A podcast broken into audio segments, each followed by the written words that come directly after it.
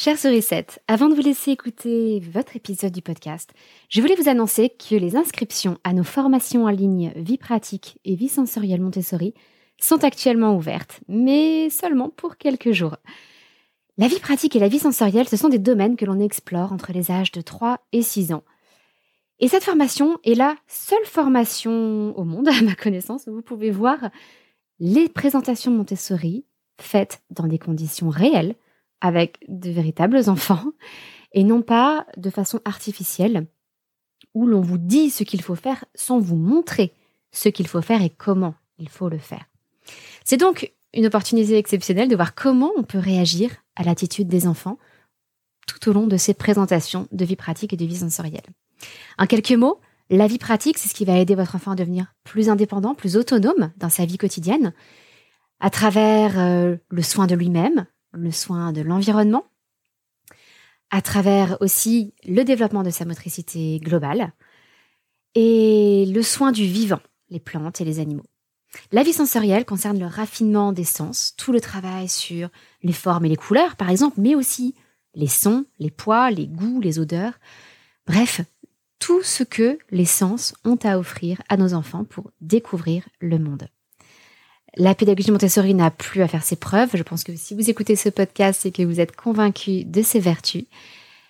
Euh, ces vertus ont été prouvées par des enquêtes, des études au niveau des neurosciences.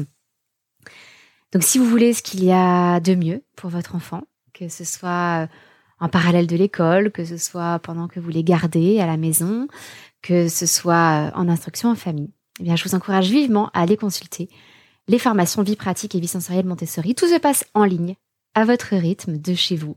Donc c'est ce qui vous offre le moins de contraintes avec le plus d'opportunités d'apprentissage. Si vous voulez en savoir plus, le lien est dans les notes de l'épisode que vous êtes en train d'écouter. Et maintenant, je vous laisse à l'écoute de votre podcast. À très vite!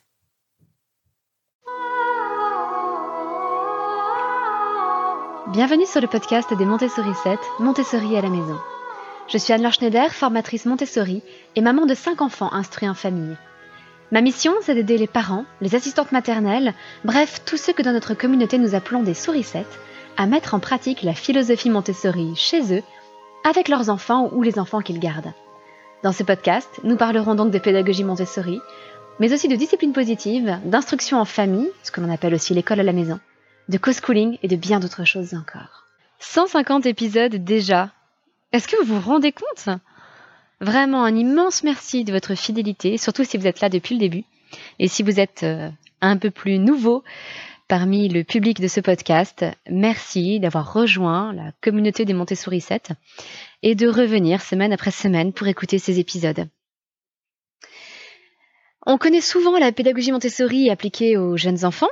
On parle très très souvent des, des 3-6 ans, voire des bébés on entend parler de Nido Montessori. Mais on connaît déjà un petit peu moins ce que proposait Maria Montessori à l'âge de l'école primaire. Et très très peu de gens savent que Maria Montessori avait en fait tout un projet, tout un programme pour l'adolescence et oui, même l'université.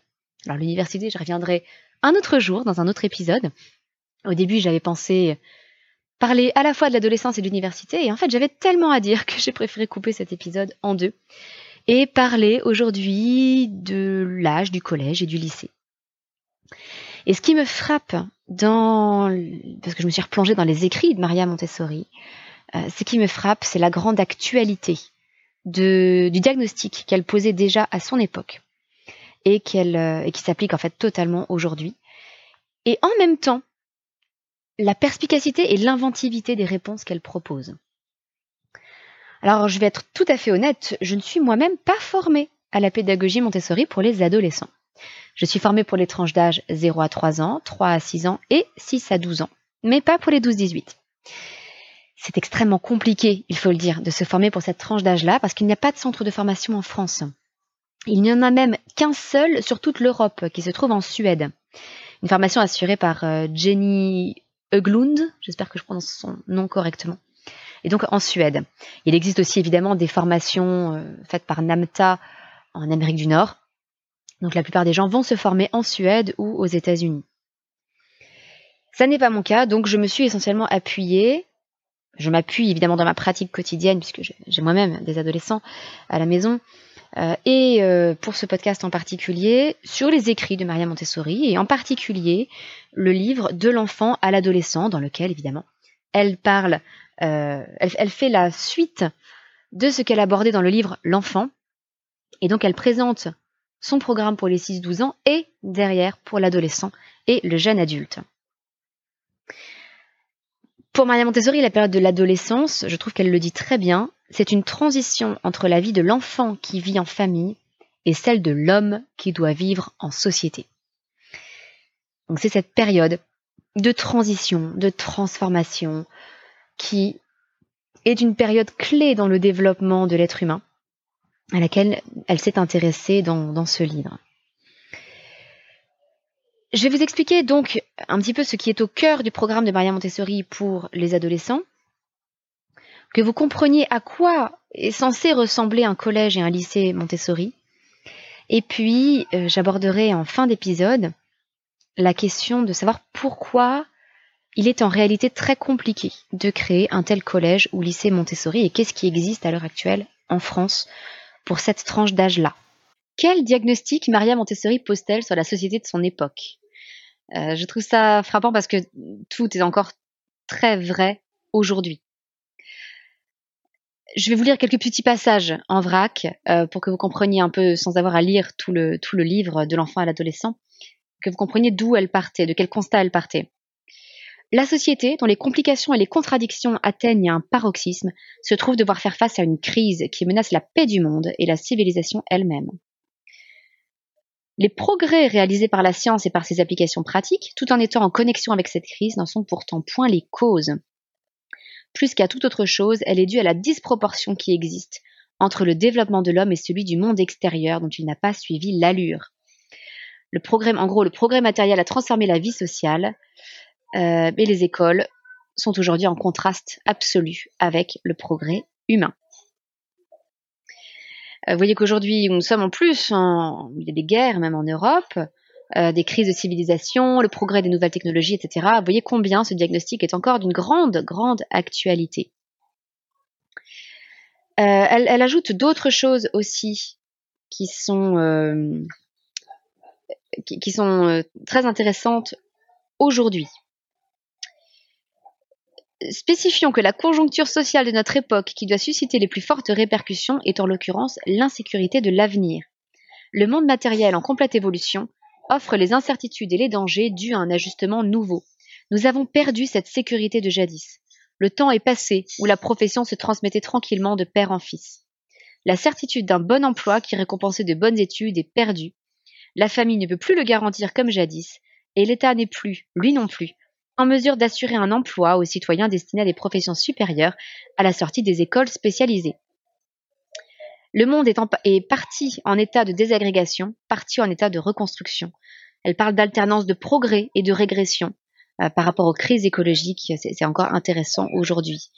Euh, le monde est comparable à un terrain en train de subir l'épreuve de la charrue. Il faut savoir que dès le départ, et Maria Montessori l'affirme très sereinement, à 12 ans, les enfants qui ont suivi un cursus montessorien ont, d'après Maria Montessori, trois années d'avance culturellement et en termes de savoir par rapport aux élèves d'autres écoles.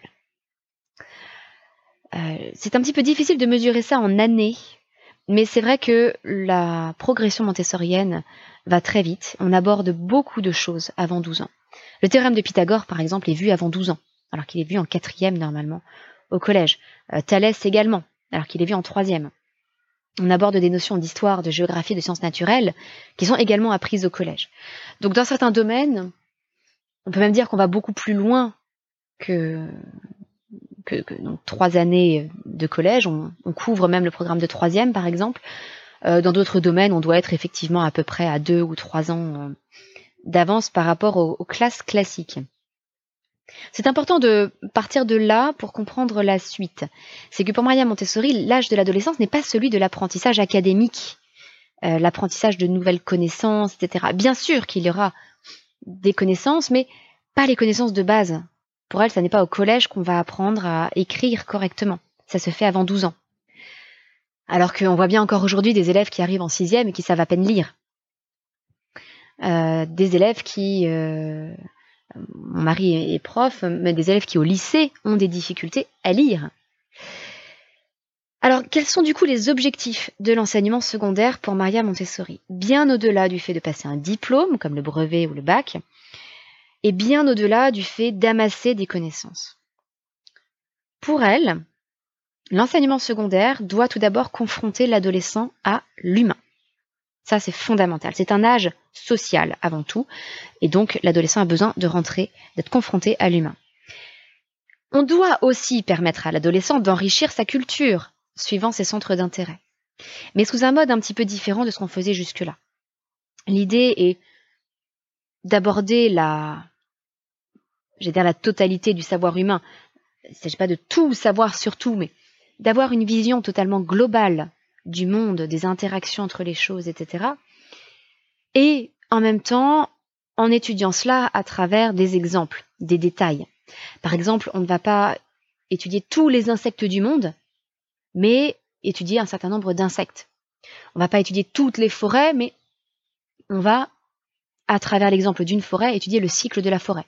C'est aussi l'âge où on va beaucoup développer euh, la, compréhension de certains cycles, comme euh, le cycle de l'eau, etc., etc. Vous avez le cycle du carbone, le cycle de tout un tas de choses. C'est aussi une phase où l'adolescent est fragile, et Maria Montessori estime qu'on doit le protéger, à la fois physiquement et mentalement. Parce qu'il y a de gros changements physiques et mentaux. Euh, on le sait, hein, c'est la puberté, c'est une phase de développement où le risque de suicide est très élevé également. L'enfant se retrouve totalement chamboulé. Et c'est dans ce creuset de transformation, de mutation, d'évolution, qu'est en train de se forger l'homme que cet enfant va devenir. Donc l'adolescence, c'est cette période de chaos. Euh, et c'est pour ça que l'enfant doit être protégé. Le développement physique se fait d'une façon totalement, euh, euh, je vais dire désordonnée. Bien sûr que non, c'est très ordonné, mais tout ne grandit pas au même vite. Les poussées de croissance sont souvent phénoménales. Euh, ça n'est pas une croissance linéaire, progressive, tranquille. Non, tout d'un coup, notre enfant prend 10 cm et, euh, et on change euh, les vêtements toutes les trois semaines. Ma mère aimait souvent raconter que lorsque mon frère aîné était adolescent, elle achetait des nouveaux pantalons toutes les trois semaines. La première semaine, le pantalon était beaucoup trop long, elle faisait un ourlet. La deuxième semaine, elle défaisait l'ourlet et la troisième semaine, le pantalon était trop court et on en rachetait un nouveau. Donc effectivement, au plan physique, évidemment, beaucoup de changements, mais au plan mental aussi. C'est une période où les adolescents ont des difficultés à se concentrer. Et en fait, au niveau du cerveau, ce qui se passe, c'est que le cerveau émotionnel redevient prépondérant, tout comme il l'était chez les enfants de la naissance à 6 ans. Alors chez les enfants de la naissance à 6 ans, c'est parce que le cerveau émotionnel se développe davantage que le cerveau rationnel. Je simplifie, hein, évidemment. Euh, je pourrais vous parler des parties spécifiques du cerveau à chaque fois, mais on va simplifier. On va parler de cerveau émotionnel et de cerveau rationnel. À l'adolescence, c'est un petit peu différent. C'est qu'il y a un élagage neuronal. On fait du tri dans les neurones. Et en fait, le cerveau émotionnel devient plus efficace, plus euh, rapide, plus virulent, plus fort, plus intense que le cerveau rationnel pendant cette période. Et ensuite, pendant la période en gros de 18-24 ans, le cerveau finit de maturer et on retrouve un équilibre entre le rationnel et l'émotionnel. Et c'est pour ça que les adolescents sont souvent à vif, qu'ils poussent des crises de colère, euh, qu'ils ont des, des moments de tristesse extrêmement profonds, mais aussi des joies et des exaltations qui sont très profondes. Et quatrièmement, c'est une période qui doit être consacrée au développement de la création et de la confiance en soi. L'adolescent a besoin d'agir, de créer, et je le vois aussi euh, euh, au collège, au lycée, dans les interventions en discipline positive que je fais, l'adolescent est très souvent découragé. Donc nous avons absolument besoin de l'aider à développer sa confiance en lui.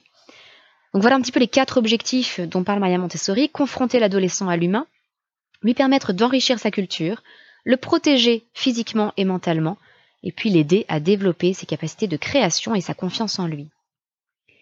La grande devise de cette euh, phase de développement, c'est aide-moi à vivre avec les autres.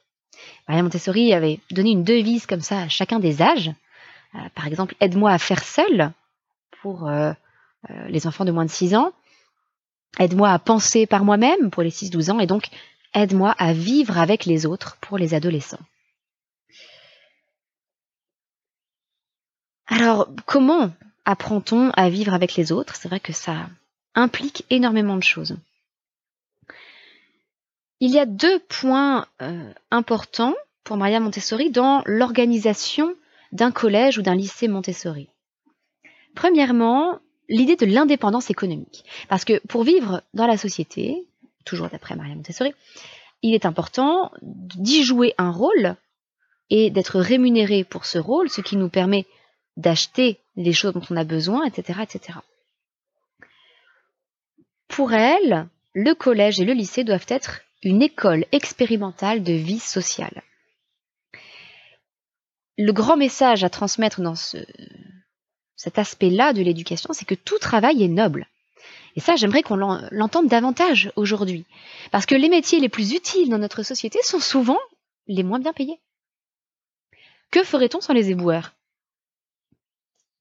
On le voit bien lorsque les éboueurs font des grèves, entre autres à Marseille, où ça arrive souvent. Que ferait-on sans eux? Eh Bien, les rats, les goélands envahissent les rues. C'est un métier fondamental. Comment ferait-on sans infirmiers? Et voyez combien ils sont payés. Comment ferait-on sans, euh, sans personnes pour faire le ménage dans les grands bâtiments publics, par exemple? Comment ferait-on sans enseignants? Comment ferait-on sans personnel médical? Alors, à part quelques médecins spécialistes avec des cabinets en centre-ville qui sont très largement euh, payés, la plupart des professions médicales ne sont pas très bien payées en France. Parce que les professions médicales, ce ne sont pas que les médecins. Hein. Vous avez aussi euh, les aides-soignants, les auxiliaires de périculture, vous avez, vous avez beaucoup de monde qui sont généralement très très mal payés.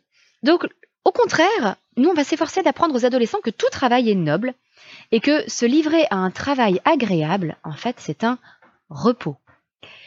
On se dit souvent, mais quand est-ce qu'ils vont se reposer, ces pauvres petits bouts de chou hein? Ben non, en fait, ces, ces grands gaillards, ces, grands, ces grandes filles, ces adolescents, ils aiment travailler. Lorsque le travail a du sens, c'est du repos. Je peux vous dire que moi, je le vis au quotidien. Lorsque j'enregistre ce podcast, par exemple, c'est un travail. J'ai travaillé pour vous fournir ces contenus. Je travaille là encore à vous les transmettre. Mais quel plaisir Quelle joie Et au lieu de me sentir fatiguée après, je suis pleine d'énergie. J'ai fait encore une formation en crèche euh, lundi dernier, formation pour laquelle je me suis levée à 6 heures du matin. J'ai eu trois heures de route dans la journée et euh, j'ai assuré la formation. Donc d'abord le temps d'installation de tout mon matériel et la formation de 9h à 17h, puis le, rangement de tout le matériel. Donc une journée quasiment non-stop de 7h à 19h le soir. Mais j'étais en pleine forme le soir. En pleine forme. Pourquoi? Parce que ce travail a du sens, parce que c'est un travail que j'ai choisi, un travail que j'aime, et donc ce travail est un repos. Eh bien, c'est pareil, là, pour les adolescents, on va les aider à expérimenter la réalité du travail concret, du travail dans la société, mais avec l'aide de l'école et des éducateurs. L'idée, ça n'est pas de les faire plonger dans le monde du travail, comme on le fait après l'université, mais de les accompagner, qu'ils se mettent à travailler avec d'autres adultes qui sont là pour leur apprendre, afin d'avoir une transition qui soit beaucoup plus facile. Et quelque part, c'est le prolongement naturel de tout le travail de vie pratique qu'on a fait faire aux enfants, en particulier avant 6 ans. Donc tout ça se fait de façon extrêmement naturelle. L'indépendance économique, c'est donc un, premier point très important dans l'organisation du collège et du lycée. Vous allez voir comment ça se met en place de façon concrète. Le, deuxième aspect important pour l'organisation, c'est de respecter les besoins vitaux des adolescents. Et très étonnamment, peut-être, pour Maria Montessori, c'est un âge où il faut sortir de la famille et permettre aux adolescents de vivre dans un lieu à part, idéalement à la campagne, dans la nature, parce que c'est bon pour le physique et pour le moral, où ils seront avec des pères, avec d'autres adolescents. Pourquoi les faire sortir de la famille? Vous allez me dire, moi je suis très attachée aux relations familiales, à l'unité familiale, et euh, c'est quelque chose qui m'a surprise au départ, mais effectivement je le comprends. L'adolescence est un âge où on a déjà reçu une éducation de la part de sa famille. Je parle d'éducation au sens large, hein. un modèle de la part de sa famille. Mais c'est un âge où on accorde plus de poids à ce que pensent les autres du même âge, les pères. P-A-I-R-S. Donc c'est un âge où effectivement, il peut être intéressant de sortir un petit peu du milieu familial et de vivre en internat. En plus, la famille, il est vrai, a une organisation qui est centrée essentiellement sur la vie des parents, le rythme professionnel des parents. Ce sont les parents qui imposent les vacances, etc., etc. Alors que le collège en internat auquel pensait Maria Montessori, c'est un lieu où toute l'organisation est centrée sur le jeune et son instruction. Et donc, l'idée est de créer un internat. Un internat où les enfants, les adolescents vont apprendre et travailler. Et gagner de l'argent par ce travail. Donc il y aura une production et il y aura un gain. Les deux sont importants. Et alors Maria Montessori appelait ça euh, les Erdkinder. Je ne sais pas pourquoi le, terme est resté dans, cette langue. Euh, j'avoue que j'ai un petit doute. Peut-être que Maria Montessori a écrit ce livre tout d'abord en néerlandais. J'en sais rien. J'ai pas trop m'aventurer là-dedans, mais en tout cas, c'est comme ça qu'on appelle ça encore dans la pédagogie Montessori, les Erdkinder, qu'on peut traduire par enfant de la terre, enfant à la terre. Dans la traduction française, c'est traduit par les enfants à la terre. Euh, donc on met les enfants à la terre, si vous voulez. L'idée évidemment de continuer à créer des liens avec la nature et avec le concret, comme on le faisait déjà avant, hein, avec les 6-12 ans, mais aussi à étudier scientifiquement le monde et à faire une expérience sociale. Vous vous rappelez qu'il fallait confronter l'adolescent à l'humain. Alors l'idée, pour avoir ce travail dans la nature, est idéalement d'avoir une ferme, une certaine forme de production agricole. Et le produit de cette ferme va être vendu dans une boutique qui sera tenue évidemment par des adultes et les adolescents, ils vont travailler ensemble. Donc avec cela, on couvre les deux premiers secteurs du travail. Vous savez, le secteur primaire, c'est la production agricole. Le secteur euh, secondaire, c'est l'industrie, si on veut, et la vente. Donc euh, il était aussi question que les enfants puissent faire de l'artisanat, fabriquer des objets et les vendre. Et puis vous avez le secteur tertiaire, le secteur des services. Et là aussi, Maria Montessori avait prévu de les initier à ce secteur-là, puisque l'internat des enfants, qu'elle-même appelait une maison ou une hôtellerie, euh, allait être ouvert à l'extérieur. Et donc, les adolescents allaient apprendre à tenir une auberge, une hôtellerie, par exemple pour les familles des enfants qui logeaient dans l'internat, mais également pour des gens extérieurs. Euh, vous voyez aujourd'hui dans des collèges ou des lycées Montessori, par exemple, des organisations de séminaires d'entreprise, des vraiment comme un hôtel. Et pour Maria Montessori, l'hôtellerie et la boutique permettaient de développer à la fois un certain côté artistique et un côté social. Elle n'oublie aucun des domaines, hein. c'est passionnant dans le programme qu'elle se propose pour les adolescents. Euh, elle couvre les sciences, les lettres, euh, les arts, vraiment absolument tout. Une chose qui m'a frappée aussi dans ce que proposait Maria Montessori, parce que c'est très proche de ce que l'on fait en instruction en famille, c'est qu'elle ne recommande pas de vacances pour les élèves. Pour elle, l'important n'est pas d'avoir des vacances où on n'a rien à faire, mais simplement des changements d'occupation. Et c'est exactement ce que l'on fait en IEF. Je répète souvent que on apprend même en vacances. Lorsqu'on part quelque part, qu'on va voir de la famille, qu'on est dans un nouvel endroit, eh bien on découvre de nouveaux paysages, une nouvelle faune, une nouvelle flore. On va visiter de nouveaux endroits culturels, patrimoniaux.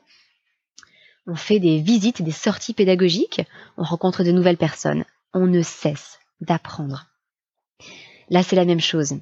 Pour Maria Montessori, on n'a pas besoin de vacances pour un travail que l'on aime, simplement d'un changement d'occupation. Et je trouve que c'est très vrai pour la vie de tous les jours aussi. Par exemple, là, en ce moment, c'est vrai que je n'ai pas besoin de vacances de mon travail. Simplement, au lieu de passer tout mon temps à mon travail de formatrice Montessori, eh bien, je vais aussi euh, consacrer du temps à euh, faire pousser euh, nos, fruits et nos légumes. Nous élevons maintenant des lapins, bientôt des canards. Voilà, ça, ce sont d'autres occupations qui sont différentes et qui suffisent à me reposer et à me redonner de l'énergie. Alors je vois déjà venir une question qui m'a justement été posée lundi pendant ma formation en crèche par par une des personnes qui suivait la formation et qui était un peu surprise de tout le travail qu'on se proposait d'offrir aux enfants entre 0 et 3 ans. même chose là pour les adolescents. Mais quand est-ce qu'ils s'amusent, tout simplement?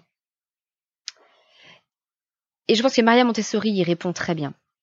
Les études et le travail qui n'y apportent... Alors, elle parlait de la, maison des enfants, donc des enfants de 3 à 6 ans. Hein.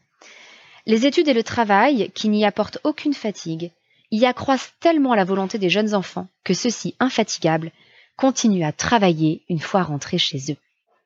Et je pense que les parents qui ont des enfants en école Montessori ont déjà fait cette expérience d'avoir des enfants qui aiment recommencer à travailler chez eux, reprendre du travail chez eux. Alors on a parlé un petit peu de l'organisation du collège et du lycée pour Maria Montessori. Donc un internat avec ferme, boutique et hôtellerie. Et dans son programme, Maria Montessori estime qu'il y a trois choses à fournir aux adolescents. Premièrement, des soins moraux. Les adolescents sont les espoirs de l'avenir et seront les juges du présent. J'aime beaucoup, beaucoup cette phrase. Ça implique énormément de respect envers les adolescents et de la part des adolescents vers les adultes aussi. Moi, j'aime beaucoup les, enseignants qui vous voient euh, les élèves, surtout au collège et au lycée. Je trouve que c'est une marque de respect euh, les uns envers les autres. Ce sont des, personnes et, des personnes dont la contribution se place déjà à un niveau élevé. Donc, je trouve intéressant de les vous voyer. L'idée est de ne surtout pas laisser l'adolescent errer, euh, glander, en fait, comme on le dirait aujourd'hui, mais de l'aider à développer son autodiscipline tout en préservant son libre choix. Ça, c'est vraiment au cœur de la pédagogie Montessori pour toutes les tranches d'âge, liberté et discipline. Une liberté totale, sans aucune discipline, c'est la porte ouverte à, toutes les dérives. Une discipline sans liberté, c'est simplement de l'autoritarisme. Et je pense que, euh, en fait, personne ne veut apprendre à ses enfants à obéir aveuglément à tout. Ça, c'est la porte ouverte vers le fascisme. Donc, l'idée est d'équilibrer la liberté et la discipline, et tout ça, ça s'apprend. Et donc là aussi, c'est quelque chose dans lequel on va accompagner les adolescents. Et elle insistait sur la nécessité de préserver des temps de solitude et de calme. Donc voilà pour la partie des soins moraux. Il fallait évidemment des soins physiques. Alors Maria Montessori, qui était médecin, fait de grandes recommandations sur l'alimentation des adolescents qui est une alimentation très saine. Alors, je ne saurais pas juger si ce sont de bonnes recommandations aujourd'hui. Euh, par exemple, elle recommande de ne pas faire manger de viande du tout aux adolescents. Bon, je ne sais pas ce que ça vaut. Euh, en tout cas, elle insiste sur le fait de fournir une alimentation saine, variée, équilibrée, pleine de nutriments. Elle recommande aussi d'interdire l'alcool et le tabac, mais de laisser les adolescents manger beaucoup de sucre, parce que c'est leur premier moteur énergétique. Là encore, je ne sais pas si c'est forcément très sain. Et en même temps, je me souviens de ma propre adolescence, et en particulier, je suis rentrée en classe prépa assez jeune, entre 15 et 18 ans, j'étais en classe prépa, et je mangeais des quantités effectivement phénoménales de sucre de, et de, de, chips, de choses comme ça. Euh, je pouvais manger une tablette de chocolat par jour, et le cerveau consommant énormément de sucre, lorsqu'on suit des études très intenses pour le cerveau, eh bien tout ce sucre se retrouve consommé. Je peux vous dire que si aujourd'hui je mangeais une tablette de chocolat par jour, ce n'est pas mon cerveau qui récupérerait toute cette énergie, mais mes fesses. Bon. En tout cas, je ne sais pas s'il faut absolument laisser les adolescents euh, dévorer tout le sucre euh, qu'ils veulent, mais elle recommande aussi évidemment la vie au plein air, de la natation, beaucoup d'exercices physiques. Concernant le programme et les méthodes, c'est son troisième point, donc les soins moraux, les soins physiques, et puis le programme et les méthodes elle a euh, plusieurs axes importants.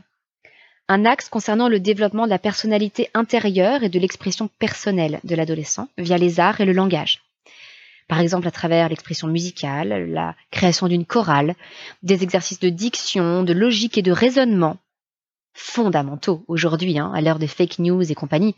Un peu de logique et de raisonnement, euh, des leçons de déclamation, des conférences, euh, du dessin, de la sculpture, etc. Bref, aider l'enfant à développer sa personnalité intérieure, son expression personnelle. Deuxième axe, permettre à l'être psychique de se développer. Alors, ce qu'elle appelle l'être psychique, ça peut être euh, une éducation religieuse, si l'enfant est croyant, mais une éducation religieuse qui devra passer par le contact avec les autres, beaucoup. Bah, ça doit être une religion interpersonnelle. C'est important. Encore une fois, on est à l'âge de l'apprentissage de la sociabilité. Hein. Aide-moi à vivre avec les autres. S'il a une éducation à la nature, par exemple, là aussi, il faudra s'intéresser aux relations, à l'individu. On s'intéresse aux détails pour mieux comprendre le tout. Ce sera un âge où il faudrait aider les, les adolescents à développer leur capacité d'admiration. Combien, euh, combien peut-être de dépression, euh, de suicide seraient évités si on réussissait à développer chez certains adolescents ce sens de l'admiration, que les choses sont belles, qu'il y a un sens à la vie, qu'il y a plus grand que lui, et que, et que c'est beau, et qu'il faut, et qu'il faut s'en inspirer. C'est évidemment aussi l'âge d'une éducation euh, morale. Un gros axe également sur les mathématiques, parce que pour Maria Montessori, les mathématiques permettent d'étudier le monde tel qu'il est. Et la philosophie et la religion permettent de comprendre pourquoi il est ainsi. Ce sont des questions différentes. Alors, quand elle parle des mathématiques, clairement, c'est une introduction à toutes les autres sciences. On ne peut pas faire de sciences physiques sans mathématiques. On ne peut pas faire de biologie sans mathématiques. Les mathématiques sont l'outil par lequel on mesure, on évalue, on étudie les rapports, etc., entre les choses et les objets. Ce sont les mathématiques qui nous permettent de décrire le monde. Tout peut se décrire par les mathématiques. Une couleur, c'est une certaine longueur d'onde. Un son, c'est une longueur d'onde mesurée par des, chiffres, des nombres. En revanche, jamais les mathématiques ne pourront vous expliquer pourquoi les choses. Pourquoi sont-elles ainsi? Pourquoi sont-elles tout court? Ça, c'est le rôle de la philosophie, de l'éducation spirituelle, morale, etc. Elle voulait aussi insister beaucoup sur euh, les langues, toujours dans cette idée de, développement de l'éducation, euh, de l'éducation psychique. Voilà. Donc ça, c'était euh, son deuxième axe. Premier axe, développer la personnalité intérieure et l'expression personnelle. Deuxième axe, euh, développement de l'être psychique. Troisième axe, acquérir une culture générale, mais par l'expérience. Alors ça, c'est tout ce qui touche en fait aux, aux, sciences expérimentales, aux sciences appliquées. On va étudier la Terre et la nature vivante, les sciences physiques, chimiques, etc. Euh, qui relèvent du coup de la... Donc on a à la fois les sciences naturelles et les sciences de la civilisation. Tout ce qui est physique, chimie, c'est la, civilisation. Et elle proposait par exemple qu'il y ait un musée des machines pour que les, élèves puissent euh, déconstruire et refabriquer ces machines. Euh, des machines par exemple comme la vis d'Archimède, enfin vraiment tout un historique des machines, jusqu'aux machines les plus actuelles.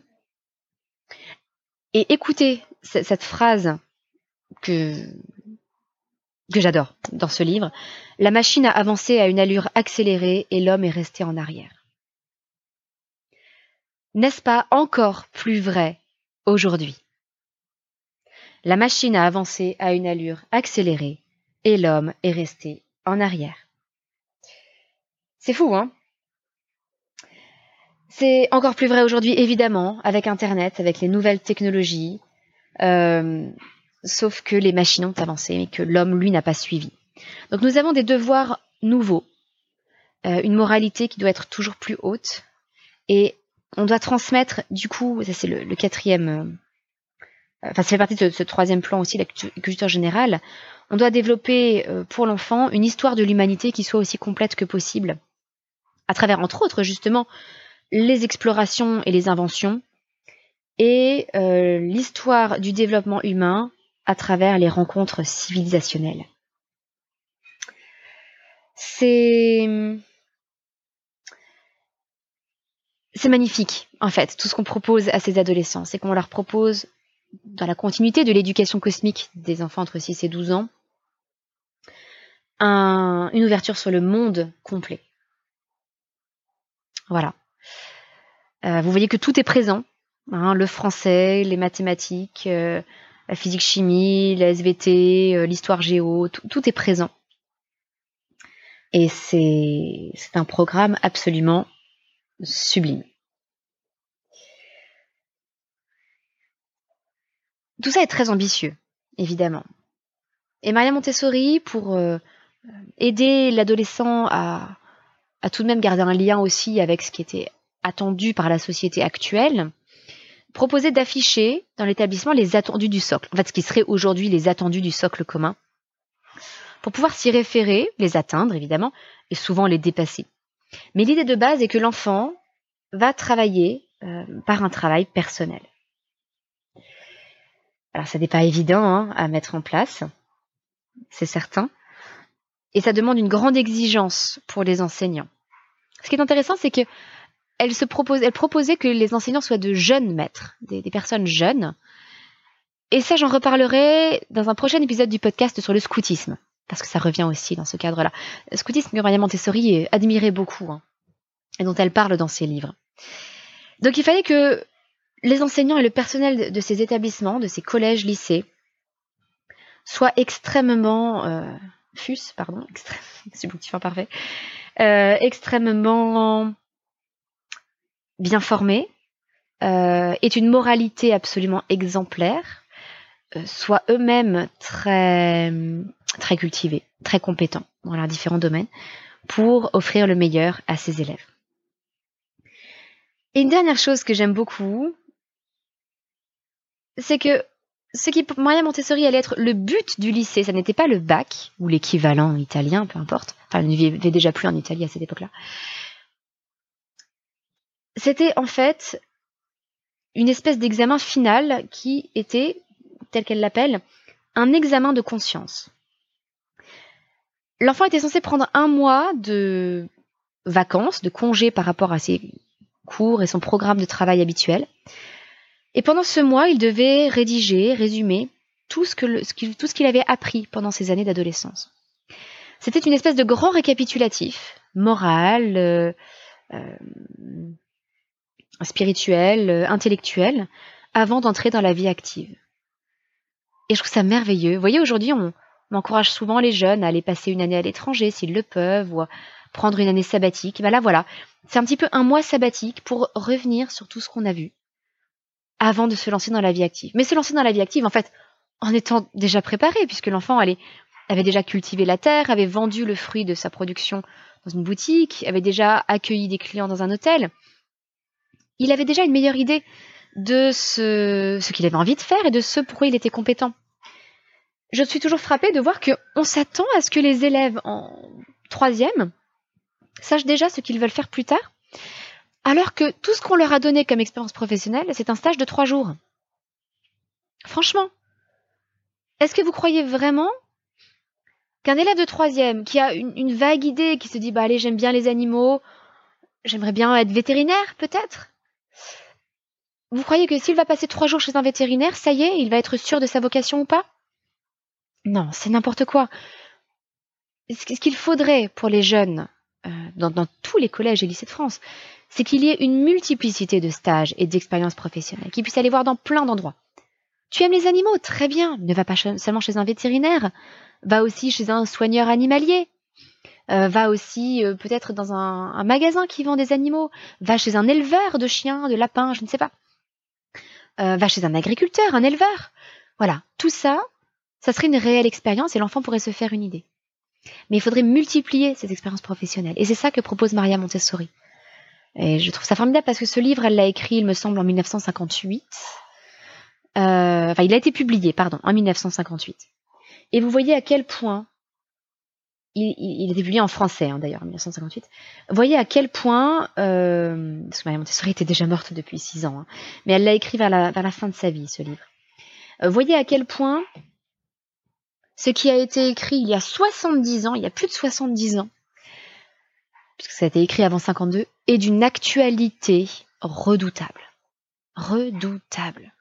C'est une réponse à la désespérance des adolescents, au suicide, à leur crise d'identité. C'est une réponse à leur difficulté à s'orienter, à savoir ce qu'ils veulent faire de la vie, de leur vie, à une crise de sens de la société dans son ensemble. Je, je trouve ça incroyable. Voilà. Et elle ne se contente pas encore une fois de poser un diagnostic. Euh, les machines qui progressent plus vite que l'homme. Euh, aujourd'hui, nous sommes tellement dépendants de ces machines. En fait, nous nous retrouvons à passer un temps fou sur les réseaux sociaux, sur des jeux. Euh, les adolescents passent tellement de temps sur des consoles de jeux. Ils ne maîtrisent pas ces machines. Ce sont ces machines qui les maîtrisent. Bien, déjà, il y a plus de 70 ans, elle faisait ce diagnostic. Mais elle ne se contente pas de le poser, elle apporte des solutions. Et quelles solutions? Mais me direz-vous pourquoi alors? Y a-t-il si peu de collèges et de lycées Montessori en France? J'y vois plusieurs raisons. La première, c'est qu'il y a les examens du brevet et du bac, qui sont contraignants, qui sont dans un certain formalisme à respecter. Il faut apprendre à faire une dissertation de français sous cette forme-là, qui n'était déjà pas la forme euh, que moi-même j'ai connue lorsque j'ai passé mon brevet ou mon bac, qui n'était encore pas la forme qu'avaient connue mes parents, qui ne sera sans doute pas la forme que connaîtront les plus jeunes de mes enfants, etc., etc. Il faut savoir aussi que les écoles hors contrat ne bénéficient pas de, du système de contrôle continu pour le bac.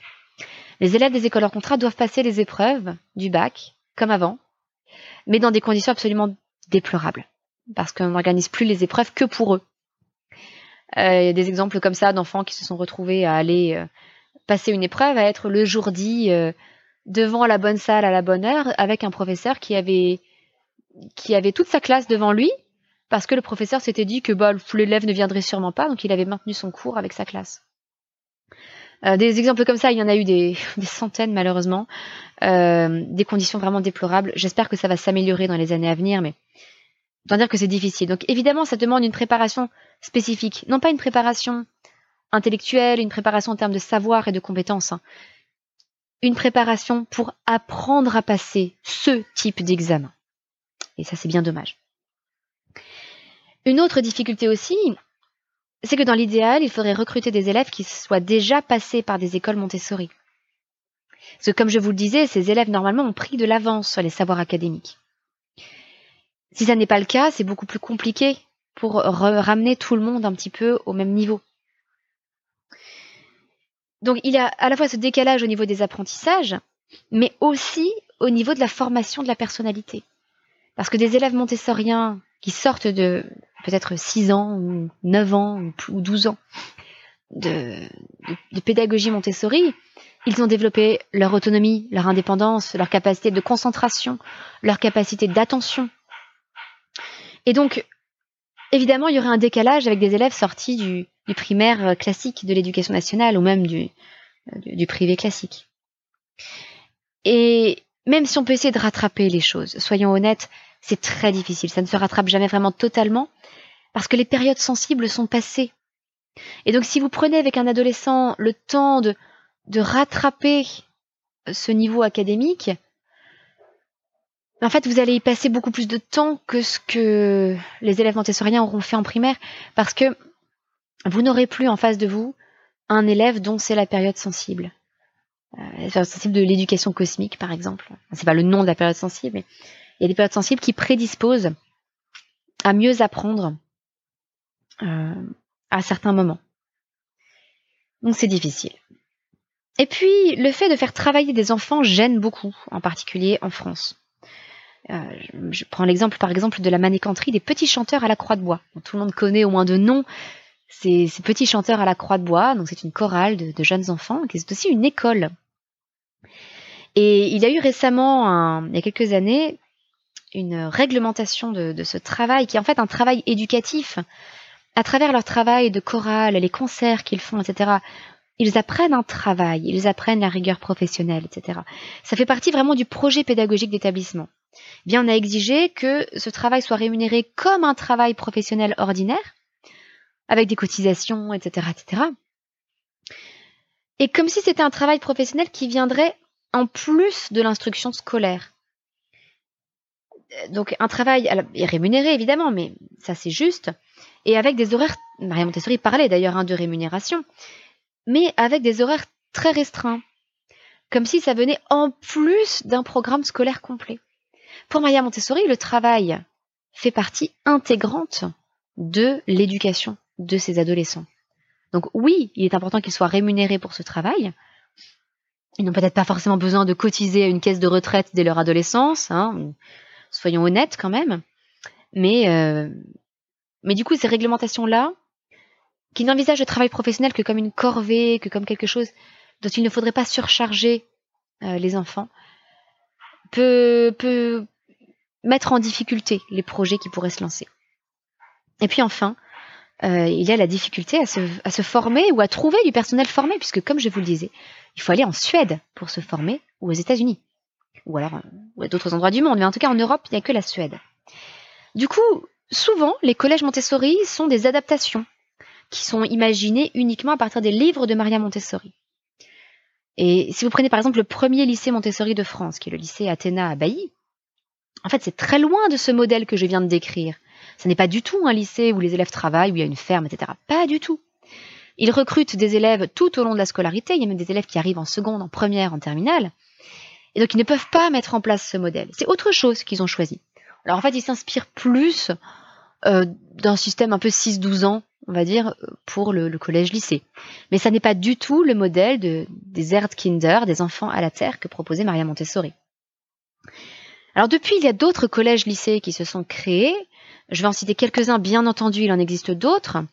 Mais je vais en citer quelques-uns euh, dont le projet pédagogique a l'air d'être dans cette euh, proposition euh, complète, avec un internat, euh, éventuellement avec un internat, pas toujours, mais en tout cas avec une ferme, euh, une hôtellerie, des choses comme ça. vous avez Éclis Montessori à Tonon, ou les Pousses Verts dans les Alpes-Maritimes. les Pousses Verts, ils sont formés aux États-Unis. Vous avez le Centre d'études et travaux Montessori dans l'Ain, où les, les éducateurs ont été formés en Suède. Vous avez les Arches dans l'Oise. Alors je ne sais pas quelle est leur formation, mais le projet pédagogique a l'air tout à fait cohérent.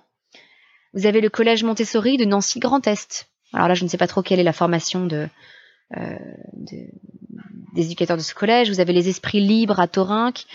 Il y en a sans doute bien d'autres, mais beaucoup, beaucoup, beaucoup moins, évidemment, que d'écoles Montessori, que d'écoles maternelles Montessori et même que d'écoles primaires Montessori. Vous voyez qu'il y a beaucoup de choses à, à, à tirer comme leçon de ces propositions de Maria Montessori pour l'adolescent. Et en instruction en famille, j'en tire plusieurs leçons. C'est qu'il faut absolument que les adolescents aient du temps avec d'autres adolescents.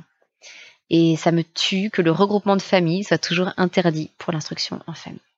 Parce qu'on pourrait se réunir à plusieurs familles euh, et laisser les adolescents travailler entre eux. Il est important d'inclure aussi beaucoup de travail concret. Euh, par exemple, le potager familial, par exemple. Ben voilà, nous nous sommes lancés nous dans l'élevage des lapins, bientôt des canards. Euh, et nous, nous incluons bien sûr chacun de nos enfants dans euh, toutes ces entreprises. Euh, importance aussi de passer beaucoup de temps en extérieur, beaucoup, beaucoup, beaucoup de temps. Les adolescents d'aujourd'hui, pardonnez-moi, mais la plupart sont des grosses larves. Hein un adolescent aujourd'hui, c'est euh, un truc un peu tout mou et boutonneux qui passe son temps sur son canapé à jouer sur une console. Et J'aimerais exagérer, j'aimerais dire que c'est bon, j'exagère, je caricature, mais c'est quand même souvent le cas, malheureusement. Ça, ça me, ça me désespère parce que c'est un âge merveilleux, capable du meilleur comme du pire. C'est un âge qui est exigeant, c'est un âge, euh, c'est l'âge de l'héroïsme et de la sainteté. C'est, l'âge où, c'est l'âge des grandes exaltations, c'est l'âge des grandes émotions. Euh, c'est un âge tellement incroyable et voyez aujourd'hui ce qu'est l'adolescence. Quelle tristesse. Donc plutôt que de s'arrêter à ce diagnostic, je préfère m'inspirer des solutions de Maria Montessori, proposer le monde à ses enfants, les ouvrir au monde, leur laisser un accès totalement libre à la nature, à l'extérieur, faire beaucoup de sport, d'exercice, une alimentation saine, bref. Toutes ces recommandations qui sont presque des recommandations de bon sens, mais pourtant, tout le système scolaire français dans le secondaire est en opposition avec tout ça. Et, quel dommage. Alors si vous avez vous-même des adolescents, j'espère que ces quelques idées vous inspireront, euh, vous redonneront espoir aussi envers ces adolescents qui peuvent parfois paraître un petit peu durs avec nous. Euh, je sais que la discipline positive a aussi beaucoup, beaucoup à apporter. On est en totale cohérence avec les, l'approche de Maria Montessori, en, apportant beaucoup d'encouragement et de, et de beaucoup développer le sentiment de capacité des adolescents. Voilà. C'est tout pour aujourd'hui. Je reviendrai prochainement sur la pédagogie Montessori et le scoutisme, euh, puisque c'est aussi euh, ce qu'on peut proposer à cet âge-là, et un peu plus tard sur ce que proposait Maria Montessori pour l'université des études supérieures. En attendant, je vous souhaite une excellente semaine et je vous dis à très bientôt. Votre petite sourisette, Anne-Laure.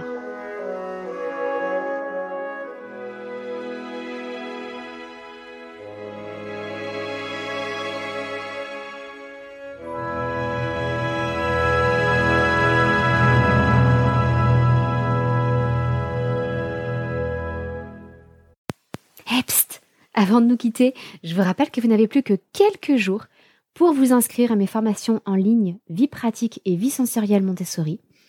Tous les liens avec la présentation des formations, euh, les dates limites pour s'inscrire, tous les renseignements sont disponibles dans les notes de cet épisode. N'hésitez pas à suivre le lien pour en savoir plus. Et n'oubliez pas que c'est une formation à laquelle vous aurez accès à vie, que tous les avis euh, sur cette formation sont dithyrambiques. Et ça, j'en suis très reconnaissante aux toutes les stagiaires qui ont déjà suivi cette formation. Et puis que vous avez la possibilité de suivre cette formation à votre rythme. Vous pouvez le faire très très vite, vous pouvez prendre votre temps. Si vous avez d'autres enfants plus tard, eh bien vous pouvez revisionner les vidéos, vous replonger dedans quand vous le souhaitez. Et en plus, je vous explique en détail comment réunir le matériel nécessaire pour les présentations ou comment le fabriquer vous-même avec des tutoriels, avec des explications sur ce à quoi il faut faire attention au niveau du choix des matériaux, au niveau de la taille des objets, etc. Pour que vous ayez tous les éléments afin de réellement mettre en pratique la pédagogie Montessori telle qu'elle est prévue, avec un matériel de qualité, mais que vous aurez réuni ou fabriqué à petit prix. Voilà, c'est tout pour aujourd'hui. Je vous souhaite une belle découverte de ces formations et je vous donne rendez-vous très vite. Au revoir.